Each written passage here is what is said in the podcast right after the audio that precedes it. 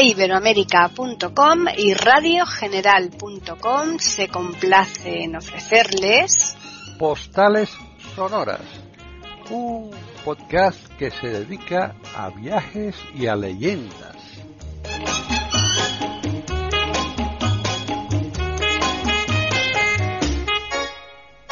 Bienvenidos un día más a Postales Sonoras, Cultura y Leyendas en iberoamérica.com. Soy Paqui Sánchez Galvarro y hoy tengo aquí, mm, pues como siempre, a Juan Carlos Parra, que va a continuar con la serie que le está dedicando a los cuadernos de su viaje y más concretamente a esta serie de Egipto, que es una maravilla. Egipto el Egipto eterno, el Egipto el que yo creo que nunca, nunca, nunca se perderá y que desde luego mm, en la medida de lo posible todo el mundo debería ir, ¿verdad, Juan Carlos? Sí, es verdad. Hola, buenas tardes a todos. Hola, Vaquita. Sí, tienes razón. Eh, Egipto es, eh, digamos, y además guarda una cantidad de tesoros eh, que siguen saliendo constantemente. Sobre todo porque hay una de las maravillas del mundo antiguo que todavía es la única que se mantiene en pie, que es la Gran Pirámide de Keops es solo por, solo por ver esta pirámide merece la pena el viaje a Egipto, ¿no? Pero Egipto mm. tiene mucho, muchísimas cosas y tiene además, eh, bueno, tiene eh, lo que a nosotros nos ha llegado, lo que nosotros podemos inventar, eh, lo que nos, lo que se ha inventado acerca de Egipto y lo que se ha escrito. Quiero decir, hay muchas cosas que ver en Egipto, de, por ver en Egipto, sí. Mm. Bueno, estábamos en el Cairo, ¿te acuerdas que te lo, sí. que nos quedamos en? estábamos en el Cairo y que tú nos adelantaste a, ya de, de cara al programa de hoy cómo habían hecho esta subdivisión eh, del Museo Egipcio, ¿no? Sí, sí, bueno, en, esta isla que yo, yo no, la, no, la, he llegado a ver porque eso fue en el año, en el año 2012, ¿no? Hmm. Yo estuve en el viaje que hice, lo hice en el año 2002 pero eh, sí que es verdad que se ha hecho esto porque no se puede mantener ese no se podía mantener ese museo. Tú como bien sabes igual que yo que estuvimos dentro estaban con cajas apiladas en las paredes. Además eh, todas las eh, criptas estaban todas las llenas de, de, cajas de, se estaba estropeando mucho material porque constantemente los, las misiones los yacimientos están constantemente sacando piezas y llevándolas allí y eso propició que bueno que el gobierno egipcio en un momento dado se, se plantease crear que ya estaba ya estaba planeado eh, crear este museo en una de las islas que hay en el río Nilo no cerca de, de Giza no bueno pues si quieres vamos a empezar eh, bueno pues cuando llegamos aquí a Egipto nosotros nos alojamos en un hotel que está enfrente del hotel Marriott. Fíjate que el Marriott es uno de los importantes de, de Egipto. Bueno pues este era un hotel que se había hecho en el año 2000, hotel de muy moderno, muy nuevo. Y eh, me acuerdo que por aquella época, fíjate, jugaba el Real Madrid contra un equipo de allí, de, la capital del Cairo, un equipo importante que había ganado la Copa de África. Y se alojó, se alojó en el, en el barrio, no se alojó en nuestro. Eh, y siendo de la misma categoría que teníamos nosotros el, hotel, ¿no? Pero bueno, estas son cuestiones eh, menores.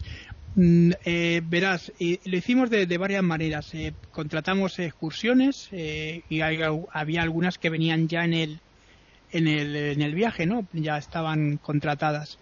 Entre ellas la, visita a Giza, ¿no? Con las pirámides y todo lo que era la, digamos, el conjunto funerario de, de, Giza del faraón Keops. Y también fuimos a Saqqara, que Saqqara, sabes que es donde está la pirámide escalonada famosa del, del del, faraón uh Zoser, ¿no? Sí. Eh, bueno, pues eh, vamos a ir por parte. Vamos a irnos a primero a Giza. Luego ya hablaremos de cosas del Cairo importantes como Hane Jalili y otros, la mezquita, la mezquita de Mohamed Ali y la mezquita octogonal, que es una de las grandes e importantes de, del Cairo, ¿vale? Bueno, pues vinieron a recogernos y, oh, con casualidad, que el guía que nos vino a recoger, como te dije el otro día, era, el mismo. que nos llevó por el, por el, eh, el, recorrido del río Nilo, ¿no? Un chaval muy agradable, muy buena, muy buena gente.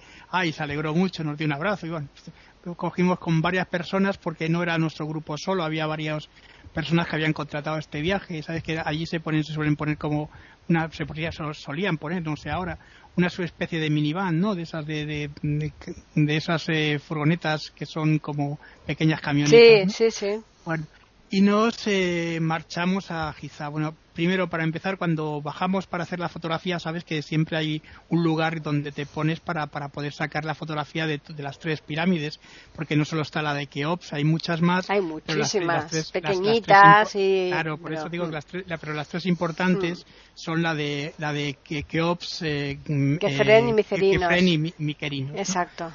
Incluso nos contaron también la historia de Kefren, ¿no? que se hmm. llevó el, se llevó la momia, la momia se perdió justamente delante de la bahía de Cádiz, se hundió el barco y se perdió la momia, ¿no? cuando se trasladaba al, al British Museum. Hmm. Bueno, pues bueno, estas cosas que suelen pasar, ¿no? Ya sabes que hay veces que... Sí, bueno, eh, se pierden o, hacen que se pierdan muchas veces. Sí, pero también la leyenda luego es más eh, grande sobre hmm. este tipo de cosas, ¿no? Porque sabes que cuando la leyenda y la historia se unen, siempre la leyenda es más atractiva y, es la que permanece, ¿no?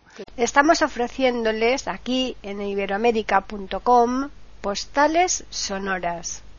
Bueno, pues eh, hicimos la fotografía, eh, nos poníamos allí, nos pusimos, y muy bonito la verdad, porque además están, se nota que están eh, de una, colocación especial y además los guías ya saben dónde se tiene que hacer, evidentemente, y a la hora que se tiene que hacer, porque a la hora que llegamos el cielo era un cielo maravilloso con unos de, digamos, decorados eh, al fondo rosa, como rosas, porque era muy temprano eh, la luz eh, daba justamente en la pirámide, las pirámides convirtiéndose color que tienen marrón como marrón anaranjado precioso, no sé, a mí me, gustó mucho, ¿no? Bueno, pues eh, luego ya mm, llegamos allí a la, pirámide. Bueno, de lejos parecen muy chiquititas, ¿eh? desde lejos parecen como de juguete. Pero claro, cuando es cierto, ¿verdad? Eso que has dicho, eh, con lo majestuosas que son, claro, como se ven a tanta distancia, ¿no? Dicen, Ay, pues esto es una miniatura. Claro, conforme te vas acercando, vas viendo la mole, ¿no? Es, es, lo mismo que pasa con el Taj Mahal, que ya os hablaré cuando estuvimos en la India. Hmm. Y que igual desde lejos se ve como unas cosas de, de, juguete chiquitito, pero claro, cuando estás allí al lado pareces una mosca en un pastel gigante, ¿no?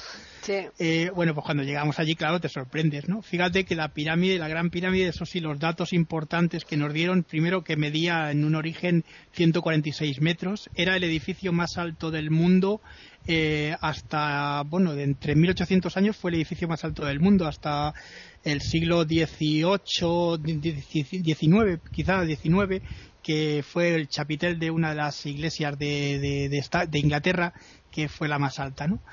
Eh, bueno, superó a la Gran Pirámide, una cosa absurda. Bueno, hubo terremotos, varios terremotos hicieron que la, lo que era la cobertura de la pirámide, que era de caliza y de tenía también placas de bronce para traer el, el, el sol, porque se suponía que el sol era energía para esas pirámides, y todo lo, eh, parte de granito, pues, eh, bueno, queda lo parte de la cúspide. ¿Te acuerdas que hay una parte caliza blanca arriba que también todavía queda, no? Sí. Bueno, pues toda esa parte fue, se fue cayendo por un terremoto. También es verdad que se aprovechó para crear la mezquita esta que os he dicho antes, la mezquita octogonal, esta primera mezquita importante que hubo en el, en el Cairo.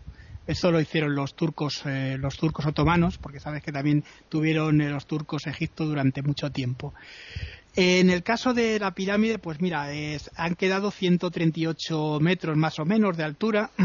Se puede pasar. Yo, yo os tengo que decir que no, no llegué a entrar ni a la Cámara de los Reyes, ni a la Cámara de la Reina, ni a la Cámara del Rey, ni a la Cámara de la Reina por motivos. Eh, bueno, yo tengo claustrofobia y no y no puedo entrar porque me pongo muy nervioso. Y es que además tienes que ir como agachados. Claro, claro. Entonces yo me quedé fuera, pero me quedé hmm. observando, una de las cosas que hice, me quedé observando el, perímetro de la, pirámide hmm. y marchamos a las otras dos pirámides que muy pocas veces la gente las va a visitar, ¿no? Y estuvimos también cerca de las pirámides eh, nos eh, pidieron, nos dijeron que si queríamos dar un paseo en camello, ya sabes como allí los camellos están por, por todos lados, sí. Y no, no, no, mm. dije que no, que yo no lo había hecho en el, en el, poblado nubio, no lo iba a hacer aquí, ¿no? Mm. Bueno, pues eh, la gente que salió ya nos contaron un poco que, bueno, pues prácticamente que no tiene nada. Lo que tú me dices eran los pasadizos, que mm. unos subían y otros bajaban. Estos bajaban hacia la parte donde estaba la cámara real. hay una cosa que recuerdo que leí, sí que es verdad, perdona, que Napoleón Bonaparte en su cuando conquistó la parte de este, Egipto, ¿no? Sí. Cuando eh, llegó a meter a estar una noche entera en la en la Gran Pirámide. ¿Sabes? Cuando salió, hmm. una, le preguntaron sus generales que qué tal general, eh, que tiene usted una cara horrible. Dice, pues más horrible es lo que he pasado yo esta noche. O sea que eh, pasar una noche a lo mejor allí no es tan agradable ni tan divertido. Hombre, seguro que no. La gente piensa. Hay un, sí que es cierto que mm, lo que nos contaron es que está hecho con unos 3 millones de bloques eh, aproximadamente de 2 eh, dos, dos, y media, dos toneladas y media cada uno.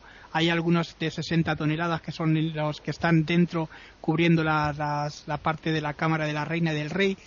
Y se traían estos bloques eh, por el río, se traían y luego se iban transportando por eh, troncos, se iban con troncos, se iban colocando y se iban llevando a, fíjate el trabajo que debía ser eso. Uf, la cantidad de gente que habrán muerto acarreando esos bloques. eso es lo que te digo. Hmm. Pero sí se ha descubierto que los que trabajaban no eran, como dije el otro día, no eran eh, esclavos como suponía Herodoto ¿no? y otros historiadores. Sabes que cuando un historiador dice una cosa, al final eh, eso, como es el padre de la historia y muchos van pasando, pues todos van contando más o menos lo mismo que dice el anterior, ¿no? Hmm. Hasta que ahora se ha descubierto que, bueno, que posiblemente eh, la forma de subir los, los bloques fuese a través de un sistema de mm, ¿cómo? De, vías de, vías hechas con, eh, con granito y en medio colocados estos estos bloques redondos para subirlos arriba y como son las piezas más pequeñas bueno pues se podrían subir y se sabe que lo hicieron eh, cuadrillas porque vienen de la firma en algunos bloques de esas cuadrillas que estaban trabajando. También se ha descubierto comedores en los que había huesicillos de, de un montón de huesos de, de, de ternera, de, vaca, de de pescados, espinas, etcétera, ¿no? Eso quiere decir que, bueno, a un esclavo no le van a alimentar eh, todo el día como se alimentaban aquí a estas personas. Eh, significaba que podían ser o bien eh, trabajadores que venían a trabajar por el, por el faraón y porque el le daban una soldada y además la comida y se tiraban bastante tiempo sin estar de aquí para allá porque había mucha gente que tenía que buscarse la vida con donde fuese, ¿no? Y posiblemente fuese esto, lo que la, última teoría que se está barajando. No sé hmm. hasta qué punto esto, pues, porque sabes que esto son cosas que, que de hoy a mañana cambian. Sí, claro, es que los historiadores están investigando permanentemente y entonces, pues bueno, todas esas cosas van evolucionando mucho. Claro. Bueno, pues te digo, ese día tuvimos también un calor horrible. Ya te digo que nosotros fuimos en agosto y ir en agosto es una mm, barbaridad, pero claro, a ver, circunstancias obligan. Si estás trabajando, claro. Pues, eh, no puedes pedir unas vacaciones en un mes, o sí, las puedes pedir, pero... Pero no te las dan, si no te las dan. Yo estuve trabajando un tiempo, muchos años en la enseñanza y bueno, y pues tenía que ser julio-agosto, es que no podía ser en otra época, ¿no? Claro, si es que a nosotros nos pasó lo mismo. Yo estaba dando las clases y no, no se podía tampoco. Bueno, eso es. En, en cuanto a, a esto, yo creo que, bueno, sí, luego vimos, recorrimos el, el, lugar donde estaba lo que era Giza. Sabéis que Giza estaba al norte de, del de, Memphis porque el emperador, el faraón eh, quiso hacerlo aquí a diferencia de las que se hacían en el sur que es donde estaba la, eh, la, necrópolis de Saqqara. Hay una cosa importante que es que al lado de las pirámides está la esfinge, la famosa esfinge que se supone que al principio era un, era un bloque un bloque de piedra eh, de granito anterior a incluso a las pirámides y que se hizo tallar la, su cara la, con la, cara de Keops. La cara que vemos en, el, en la esfinge posiblemente sea la de Keops, aunque no se sabe exactamente si es la suya o la de su hijo. Porque claro, ya te digo que los documentos que manejamos son monumentos, eh, son, eh, son documentos escritos en la piedra, o bien en la piedra o bien que se han encontrado en algunas momias, pero hay muy poca referencia con respecto a estas eh, necrópolis. Hay mucho más encontrado en Luxor, en Tebas, que aquí, ¿no? Pero bueno, que, que sí que es, es interesante la, la, esfinge. Yo a mí me, a mí me pareció impresionante, ¿no? Una de las cosas que sí que contaban y porque se encuentra en el Museo del Cairo que hay una de la, una parte que se suponía que la esfinge tenía una, una barba, ¿no? Sí. Esa barba dicen que se ha encontrado ahí, que tampoco se sabe si es realmente la barba de, de la esfinge, pero por lo que los pliegues que tiene y demás, es lo que te decía que parece como esculpida en aquella roca famosa en la que esa roca que era anterior y que posiblemente también fuese una esfinge lo que pasa que se fue deteriorando hasta llegar al periodo este de la, de la tercera y la cuarta dinastía, que son las primeras que, tuvieron estas necrópolis. Estamos ofreciéndoles aquí en iberoamérica.com postales sonoras. Eh, bueno, la Esfinge eh, tiene, tiene un complejo. Tú te acuerdas que desde, la, desde la Gran Pirámide se puede ir a través de un pasadizo que hay y te la y te la enseñan. A mí me pareció muy bonita, la verdad. Otra de las cosas que nos contaron es que los niños pequeños en Egipto, cuando no se duermen, como la efigie tiene una cara un poco así extraña, ellos le llaman a, abulón, ¿no? sí, les asustan con eso. O, viene o viene abulón, ¿no? Sí. una cosa que a mí me parece también muy... Muy mal, pero bueno, eso es, eh, la verdad es que eso lo hemos hecho en todos sitios, ¿no? Que va a venir el coco, que viene fulanito.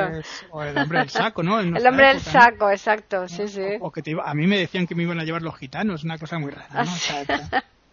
Cosas estas que se, cuentan y bueno eh, pues esto fue la visita que ya te digo que me pareció una visita luego ya digo recorrimos con la poquito porque hace mucho calor y recorrerlo todo por el día ya llega un momento en el que te apetece marcharte al hotel y descansar un rato, ¿no? El hotel, ya te digo que tenía una cosa que a mí me llamó la atención porque en aquella época yo no lo había visto en ningún hotel. Eh, era que en cada dos habitaciones en el pasillo tenían una hielera, ¿no? De estas hieleras que pones el vaso. Ah, sí, para coger los hielitos y... A mí, me, a mí me llamó mucho la atención, me gustó mucho ese sistema y ese tipo de cosas. La verdad que el hotel estaba muy bien. Luego hicimos un recorrido nosotros al día siguiente por nuestra cuenta, mm, recorriendo y fuimos a ver parte de, del Cairo. Antes de, de, de, de ir, porque teníamos por la mañana teníamos libre, y fuimos a hacer un recorrido por los alrededores donde estábamos en el hotel. Fuimos al río, la verdad es que nos pareció que el río estaba muy controlado aquí en el Cairo. Otra cosa que me pareció tremenda, yo no sé si tú lo notaste, es el tráfico impresionante que hay en la ciudad del Cairo. Eh, incluso, pero... incluso pero alucinante porque me pareció, mira, el tráfico, iba la gente y gente pasando entre los coches, eh, con niños pequeños, señores mayores pasando con entre los camiones, entre los... Digo, claro, le pregunté yo al guía, digo, pero esto, esto es normal. dice, no, esto es muy normal. dice, además hay muy pocos accidentes. Digo, joder, pues madre mía de mi vida. Yo no he visto un tráfico peor, de verdad, que en el Cairo. Pero es que además iban los coches con las puertas cogidas con cuerdas, gente enganchada detrás en la furgoneta, en una bicicleta iban como tres o cuatro personas. Eh, yo nunca en mi vida he visto una cosa igual. Yo me quedé sorprendida, vamos un camión, una señora, unos, bueno, un matrimonio con un niño y un, y un, y un bebé en un, en un carro. Y pasando por delante un camión que, joder, madre mía, camión, el camión pitando, todos los coches pitando. Una cosa, pero que, mira, que mira que ya estuvimos en Atenas y en Atenas ya sabes que hay también un tráfico No, pero nada, pues, nada que ver con esto, nada que ver. sí que sí que lo he visto esto en, en la India, la India ah, no, ya en la India no he estado, pero esto imposible de superar, yo creo, de verdad, ¿eh? esto es impresionante. Cruzabas jugándote el pellejo, vamos. Sí, sí, sí. Hmm. Vamos, ah, pero, pero, pero, luego luego cuando nos dijeron que, no, si esto es normal, no pasa nada, joder, no pasa nada, está aquí la gente que pasa el camión a, tu lado y el autobús al otro lado una cosa terrible, ¿no? Sí. Y, y nos contaron que, bueno, que eso, que, que es que el, Cairo recibe, fíjate, el Cairo tiene eh, como ciudad dormitorio, lo que es la ciudad del Cairo, unos 12 o 13 millones de habitantes por, eh, por, la noche, ¿no? Sí, sí, y por el día recibe de la gente de los alrededores que llega a completar unos 18 millones. Imagínate el desplazamiento de, si son 12 millones, de Hasta 18, pues un tercio más. Claro, estamos hablando de, un desplazamiento que no solo eso, sino los residentes también se mueven para ir al trabajo. Mm. Se crea un caos y un desorden impresionante. Yo, ya te digo, he visto ciudades y es verdad que, bueno, Calcuta y demás de estas ciudades en Nueva Delhi, pero porque la gente está también muy aglomerada y, eh, pero, pero aquí, aquí era una ciudad que se supone que es una ciudad más moderna, ¿no? Más, mm. porque es una ciudad que tiene calles estructuradas, tiene semáforos, tiene de todo, ¿no? Es una ciudad que está pero vamos, que, aquella, que la gente no respeta ni los semáforos, no es como en Roma. No, no, en Roma, en Roma es igual, el tráfico es horrible, en Atenas también, en Paraguay también es horroroso, mm. porque además allí existen las motos taxis, hay muchas motos taxis, es horrible, pero de verdad que yo para mí, eh, como el Cairo, nada.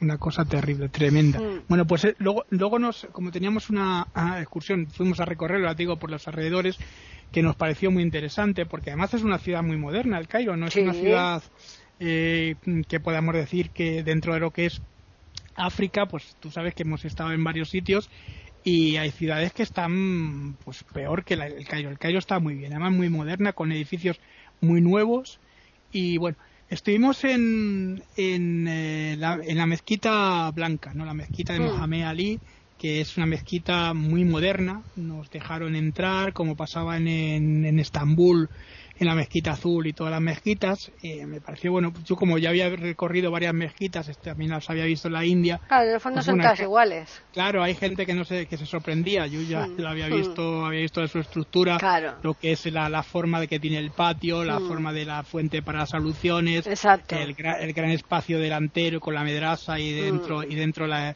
la zona de oración. Pues, tampoco me sorprendió mucho. Mm. Sí me sorprendió la que había al lado, que es la mezquita esta, que es eh, no, no, se puede visitar, pero se ve desde cuando sales de la mezquita de Mohamed Ali, la mezquita blanca, mm. está esta mezquita octogonal que parece, un lapicero, sí. parece un lapicero, ¿no? Sí, sí, sí. Una cosa tremenda. Mm. Y está hecha con, te digo, con el, te decía, con la piedra caliza y con el granito de que se, se, obtuvo de, o que se cayó y que se pudo conseguir de la Gran Pirámide. Bueno, para algo ha servido también esa, esa, digamos esa construcción no para crear esta mezquita.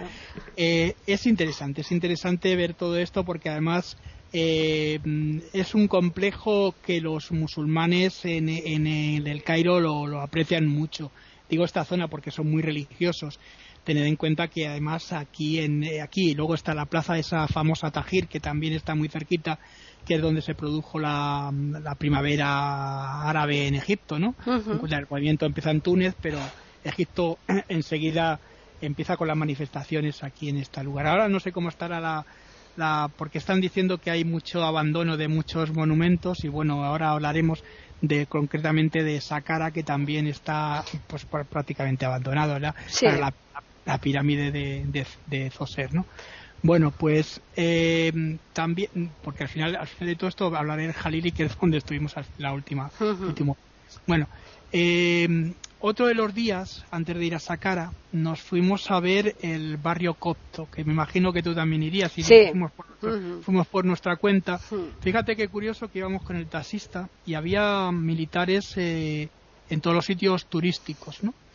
Bueno, pues el taxista nos dejó un poco fuera de lo que era el recinto para entrar en el barrio Cocto. Llegó un policía y le metió una bronca que no te puedes imaginar y nos tuvo que decir, no, no, no se bajen, que les tengo que dejar ahí dentro. Y nos dejó dentro de, la zona para, poder pasar.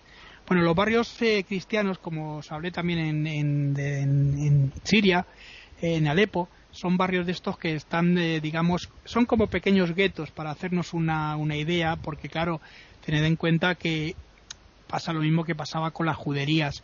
Los cristianos, al fin y al cabo, es un, eh, grupo minoritario y es un grupo que ha estado también muy perseguido. Hace poco, tú te acuerdas que concretamente en la, iglesia de San Jorge, que es la catedral de, del barrio Cocto, pusieron una bomba y, hubo muertos, ¿no? Hubo bastantes mm. muertos, que a mí me dio mucha pena. Pues Bueno, pues estuvimos en la biblioteca, tiene una biblioteca muy importante en la que se conservan una serie de, textos recogidos en, en, esos textos que luego han completado los textos de, también de Qur'an, estos textos que son los evangelios gnósticos, entre ellos el evangelio de Tomás, el pseudo Tomás, el evangelio de Felipe. Se han encontrado muchos textos que se pueden consultar, ¿no? Pero, eh, mm, claro, hay que tener mucho cuidado con ellos porque eh, tienen una antigüedad grandísima, y hay gente que sabes que es poco cuidadosa a la hora de pues los tienen metidos en vitrinas evidentemente para poder consultar una serie de, de páginas. Luego eh, pues eh, mira eh, nos llevaron también a ver las dos o tres iglesias importantes la de San Sergio que es la que yo te decía es, no San Jorge y San Sergio San Sergio está muy cerquita son ya digo sí que están casi todas juntas y luego la, finalmente la catedral esta de San Jorge que es la que estuvimos nosotros que es donde pusieron la bomba hay un lugar que se puede ver desde arriba, se ve parte, porque está la parte de arriba se ve como parte también del, del, Cairo, ¿no? A mí me gustó mucho este barrio copto, ¿no? Ten en cuenta que los coptos tienen una lengua mm, particular, es distinta, pero procede del, antiguo egipcio. Es decir, eh, lo que se hablaba en, en, Egipto fue modificándose incluso la escritura para crear una escritura nueva que es la escritura copta justamente en la pera, la pera de Rosetta, que es la que eh, Champoleón eh, descifró, sabes que además esta se encontró en esta localidad, en Rosetta, exacto. Y, que, y que dos soldados cayeron con un eh, cañón y encontraron una especie como de, de, tumba, porque esto era una estela, mm, digamos, funeraria, y encontraron esta parte y se la llevaron. Eh, primero estuvo en París y después al final ya acabó en, el, en el British en el British Museum que está en la sala número 4 del British Museum. Bueno pues tiene tres, tres eh, escrituras que son en copto en eh, jeroglífico y también en griego. Y gracias a estas tres digamos escrituras Champollion que sabía el copto y sabía también el griego pudo descifrar la, la, piedra roseta. Y, con ello se abrió la, historia de Egipto. Por eso todavía muchas partes de Egipto son especulaciones porque se van encontrando cada vez más textos y van hablando de, de cada vez de más cosas. Por eso hace poco se sabe que los Ipsos, este periodo primero y periodo intermedio, correspondía a los judíos. Con lo cual, pues, eh, estas asociaciones que se hacían con Ramsés y los judíos pues son improbables. posiblemente eh, se fueron, eh, digamos, invenciones de la Biblia o uniesen varios, varios momentos del pueblo eh, judío en, en Egipto, ¿no? Pero bueno, ya digo que además están bien los textos bíblicos, tú sabes que hay que interpretarlos y son cuentos maravillosos, pero para contar lo que fue la historia de la humanidad, ¿no? Claro. Igual, que pasa con la mitología. Efectivamente. Bueno, eh, fuimos eh, a ver estas eh, mezquitas que te he dicho, eh, compramos varias cosas también.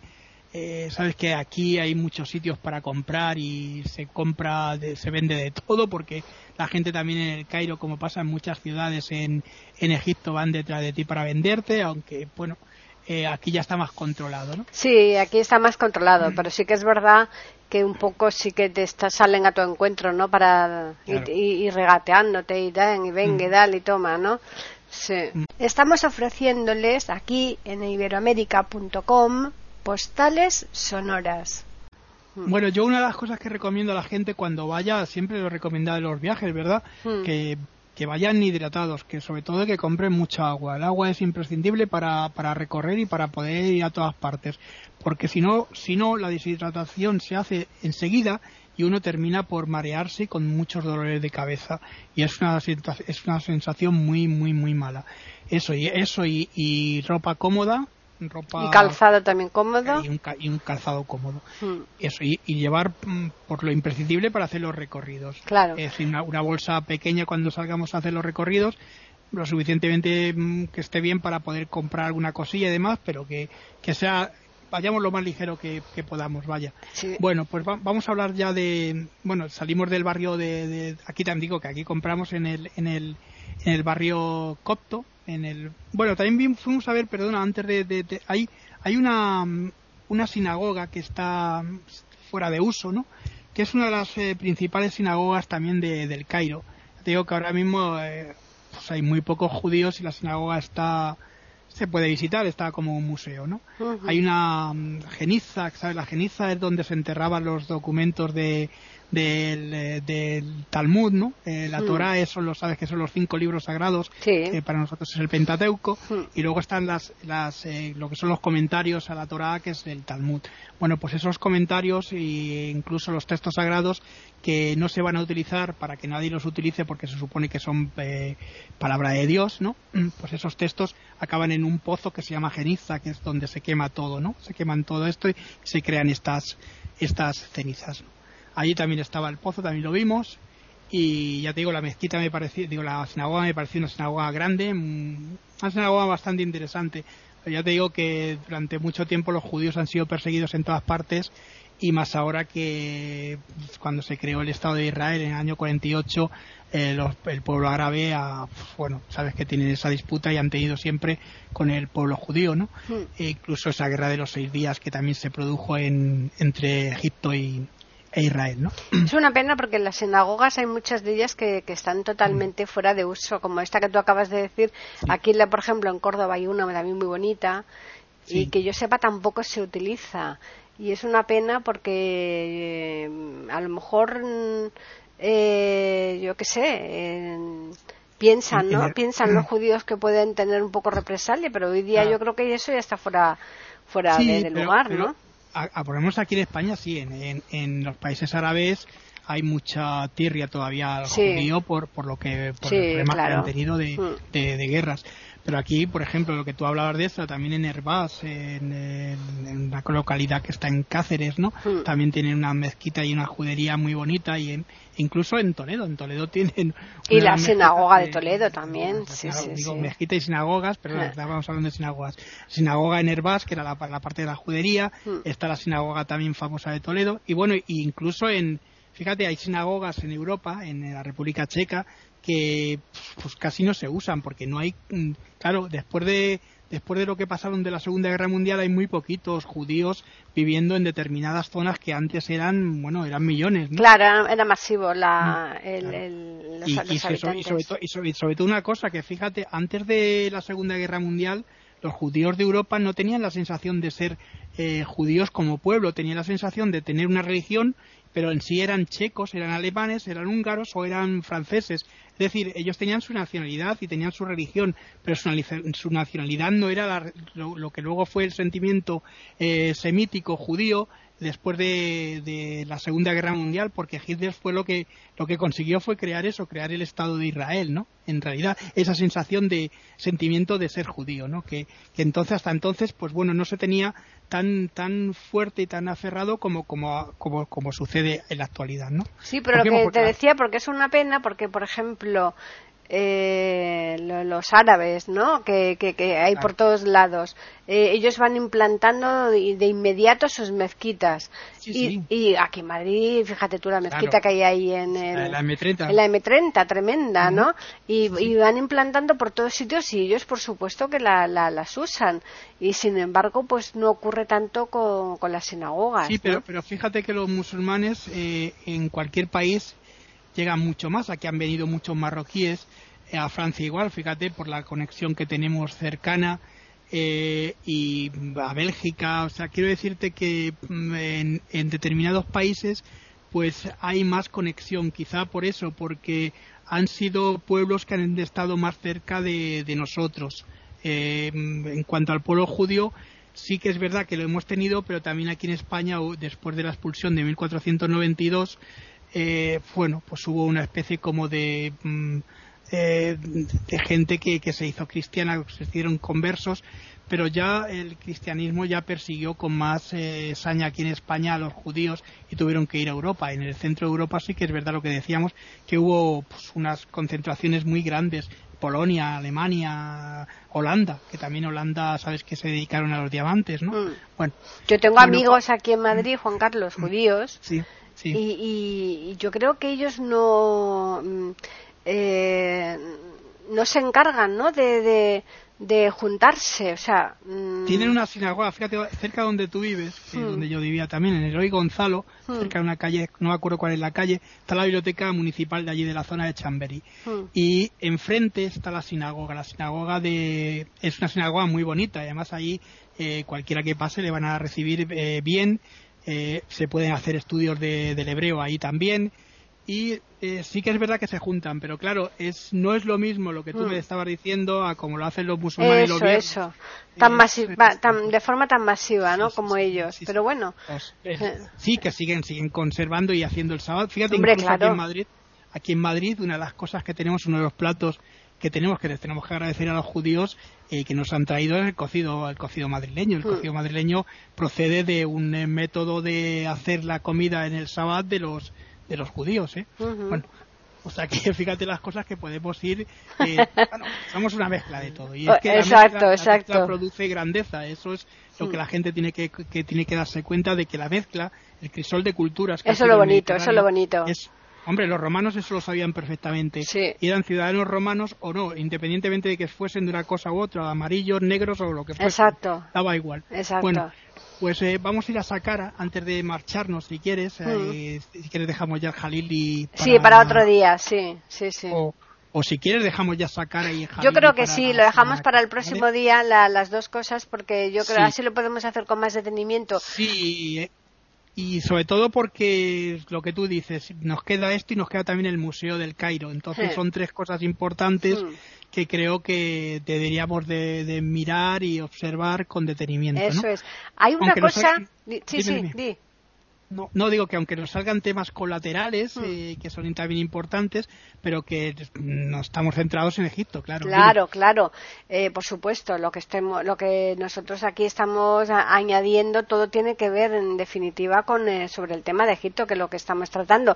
Hay una cuestión que yo vi mucho, yo no sé si tú te encontraste o lo pasaste como desapercibido, era mm, la venta de arena de diferentes colores. Sí, sí, sí. Esto, esto es algo que pasa que es curioso, porque yo ya lo había visto en, en Jordania. No sé si tú en Jordania lo habías visto. Pero aquí yo vi muchos más colores, más tonalidades. E, esas botellitas que se hacen con eh, camellitos o con pirámides, aquí eran sobre todo pirámides. Sí, sí que lo vi, pero lo vi mucho en el Han el Jalili. Eh, en las zonas, eh, pues, hombre, eh, también en, en Gita, también lo vi, pero no, pero ¿sabes lo que pasa? Que como iban muy rápido, estas eran meterte y sacarte, y sobre todo porque estábamos en el 2002, había pasado los atentados de, las Torres Gemelas, era muy reciente también que había habido también el atentado aquel famoso de la, de, bueno, del templo de la, de la, de la reina Hasuset, ¿no te acuerdas mm, que te comenté? Y todo eso, pues bueno, nos llevaban, nos metían, nos sacaban y como era muy complicado, pero sí sí que lo vi más en el Jalili, que había muchas tiendas que vendían este tipo. Y, y otra cosa que también vi, que nosotros compramos, esos posavasos que venían con imágenes, eh, la, llave, la llave de la vida, el escarabajo, eh, la máscara famosa de, de Tutankamón, que ya hablaremos de ella cuando, cuando vayamos al, al museo. Sí, sí, sí que sí que sí que lo vi es muy curioso cómo lo hacen también, es lo que tú decías, cómo van mezclando los colores para crear un dibujo. Eso es un arte impresionante. Un arte tremendo. sí, sí, sí, sí. Habilidad. Bueno, y otra cosa que también estaba diciendo es que es que estamos estos viajes haciéndolos de una forma más, eh, digamos, elemental, más cómoda desde el punto de vista de la memoria de lo que el turista se va a encontrar. Claro. Egipto, Egipto tiene una cultura impresionante. Yo bueno, he ido dando una serie de datos en estos viajes pero lo imprescindible es que la gente, mm, digamos, esté a gusto y comprenda una serie de cosillas, cosas importantes que hay y las otras, bueno, si las quieres aprender, tenemos los libros. Pero claro, cuando vas a hacer un viaje no vas a estar constantemente pensando. En el 2000 años, 2600 estaba la, la tercera dinastía, 2500 la cuarta dinastía, porque llega un momento en el que el monumento en sí ya te, ya, te, te, digamos, te... Te centra en la época. No y, no, y no solo eso, es que, es que te absorbe, te, te, mm. mete dentro de, mm. del monumento y no piensas en fechas, ni, ni, ni en faraones, ni en nada. Esto ah, es lo que es importante, ¿no? Sí, ahora yo hay otra cosa que sí que me gustaría resaltar, eh, por si acaso el próximo día no nos da tiempo, es como tú apuntabas antes, la dejadez y la limpieza. O sea, la, la, la dejadez que hay en cuanto a todo el deterioro que, hay de monumentos y, la, y la escasa, por no decir nula, limpieza, eh, sobre todo en el Cairo, alrededor de los propios monumentos importantes. Eh, vamos, a mí me pareció eso, claro, eso es problema de, del gobierno, lógicamente. Eso es cierto, pero también ha pasado en otros países que cuando yo lo he recorrido que también hubo un descuido. Lo que pasa que con el tiempo ya se empezaron a poner las pilas. El caso de Italia, ¿no? Si ves cómo está el, Coliseo, por ejemplo, que ahí mm. vivió gente y está deterioradísimo, o gente que hacía sus casas encima de monumentos, o aquí en España mismo, aquí lo hemos visto también en Mérida. Mérida era un centro muy importante romano, la Epirite Augusta, que cada vez que se, intenta hacer algo, hay gente que, que planta su casa encima de, un, de una necrópoli o de cualquier mm. otra cosa, de una casa romana, ¿no? Es muy difícil que, bueno, y en Roma ahora ya se han puesto, ya digo, las pilas y están conservando mucho mejor las cosas, pero hasta un cierto tiempo aquello era un caos. ¿eh? Pero la basura que hay en el Cairo, eso, no lo he visto yo jamás en ningún sitio. eso, eso, eso, eso y en, en bueno, en la India, la India yo lo he visto, ¿eh? Pero yo no he ido a la India, ni, creo que vaya, pero la India es un, la India es un caos, eh, un caos eh, en determinados lugares y mm, pues bueno, yo te lo recomiendo. Yo creo que la gente debería ir alguna vez en la vida a la India por un motivo. Porque, mm, fíjate, lo que está pasando ahora, lo del coronavirus, que nos están dando como una especie de aviso para que estemos más unidos y que la humanidad sea más humanidad, cuando una persona va a la India viene transformado porque comprende que lo que tiene es muy grande, ¿sabes? Ya. Pues seguramente, pero no, no te lo pongo en duda pero ya cuando tú vas a un sitio sabiendo que desde el inicio hasta el final va a ser para ver calamidades y tal, eh, te cuesta mucho eso. No, no, no, tanta. Bueno, cuando hablemos de la India ya os mm. contaré las calamidades que tú dices mm. y las cosas buenas. No, yo te digo por la gente que, ha ido. yo no, no, no, sí, no. además, yo, he estado veces y sabes que voy a hablar de los dos mm, viajes y el segundo viaje, ten en cuenta que yo tengo un pedacito de, India en mi casa. en tu casa, tú tienes a tu hija, claro. Mi hija, nació en India, ¿no? Entonces, pues bueno, eh, para mí la India pues es un país eh, que tiene una parte emocional muy grande dentro de mí. ¿no? por eso yo lo vivo de otra manera, pero también hay cosas muy interesantes. Es verdad que hay mucho deterioro y mucha basura en muchos lugares, incluso, fíjate, estábamos hablando del Taj Mahal, Taj Mahal se está hundiendo, se está cayendo. Qué lástima. y el gobierno ahora está poniéndose ya otra vez en marcha para poderlo recuperar, porque el río Yamuna está al lado y está golpeando la que es la estructura de, del Taj Mahal, ¿no? Y el Taj Mahal es una pena que, que, este edificio, que es una de las maravillas del mundo moderno, se, se, se estropee. Se estropee, eh, claro, que se pierda. pues sí. Bueno, pues vamos a recordarles a los oyentes el correo donde nos pueden escribir, que es postales arroba y también pueden hacerlo al Twitter, que es eiberoamérica con las iniciales e, y la A de América en mayúsculas. Y ya la semana que viene, casi, casi, casi seguro, finalizamos eh, Egipto, ¿verdad? Vamos a ver si ya los dioses nos dejan terminar, ¿no? y si no, no pasa nada. Aquí prisa no hay ninguna. O sea que si queremos, si vemos que es necesario dedicarle otro programa más, pues es sin problema. ¿eh? Pues un abrazo para todos y bueno, nos esperamos aquí como toda la semana, ¿verdad, Paquita? Claro. Con el billete preparado. ya, ya, están sacando el billete para la próxima semana para que no hay problema de, sitio ahí. Sobre todo que vaya la gente con mascarilla, que ahora la mascarilla es imprescindible. Totalmente, eso es, eh, vamos, a nivel mundial, eso no es cuestión de, de nosotros, sino eso es para todos. Así que les esperamos aquí en iberoamérica.com el próximo jueves para ofrecerles una nueva postal sonora, cultura y leyenda.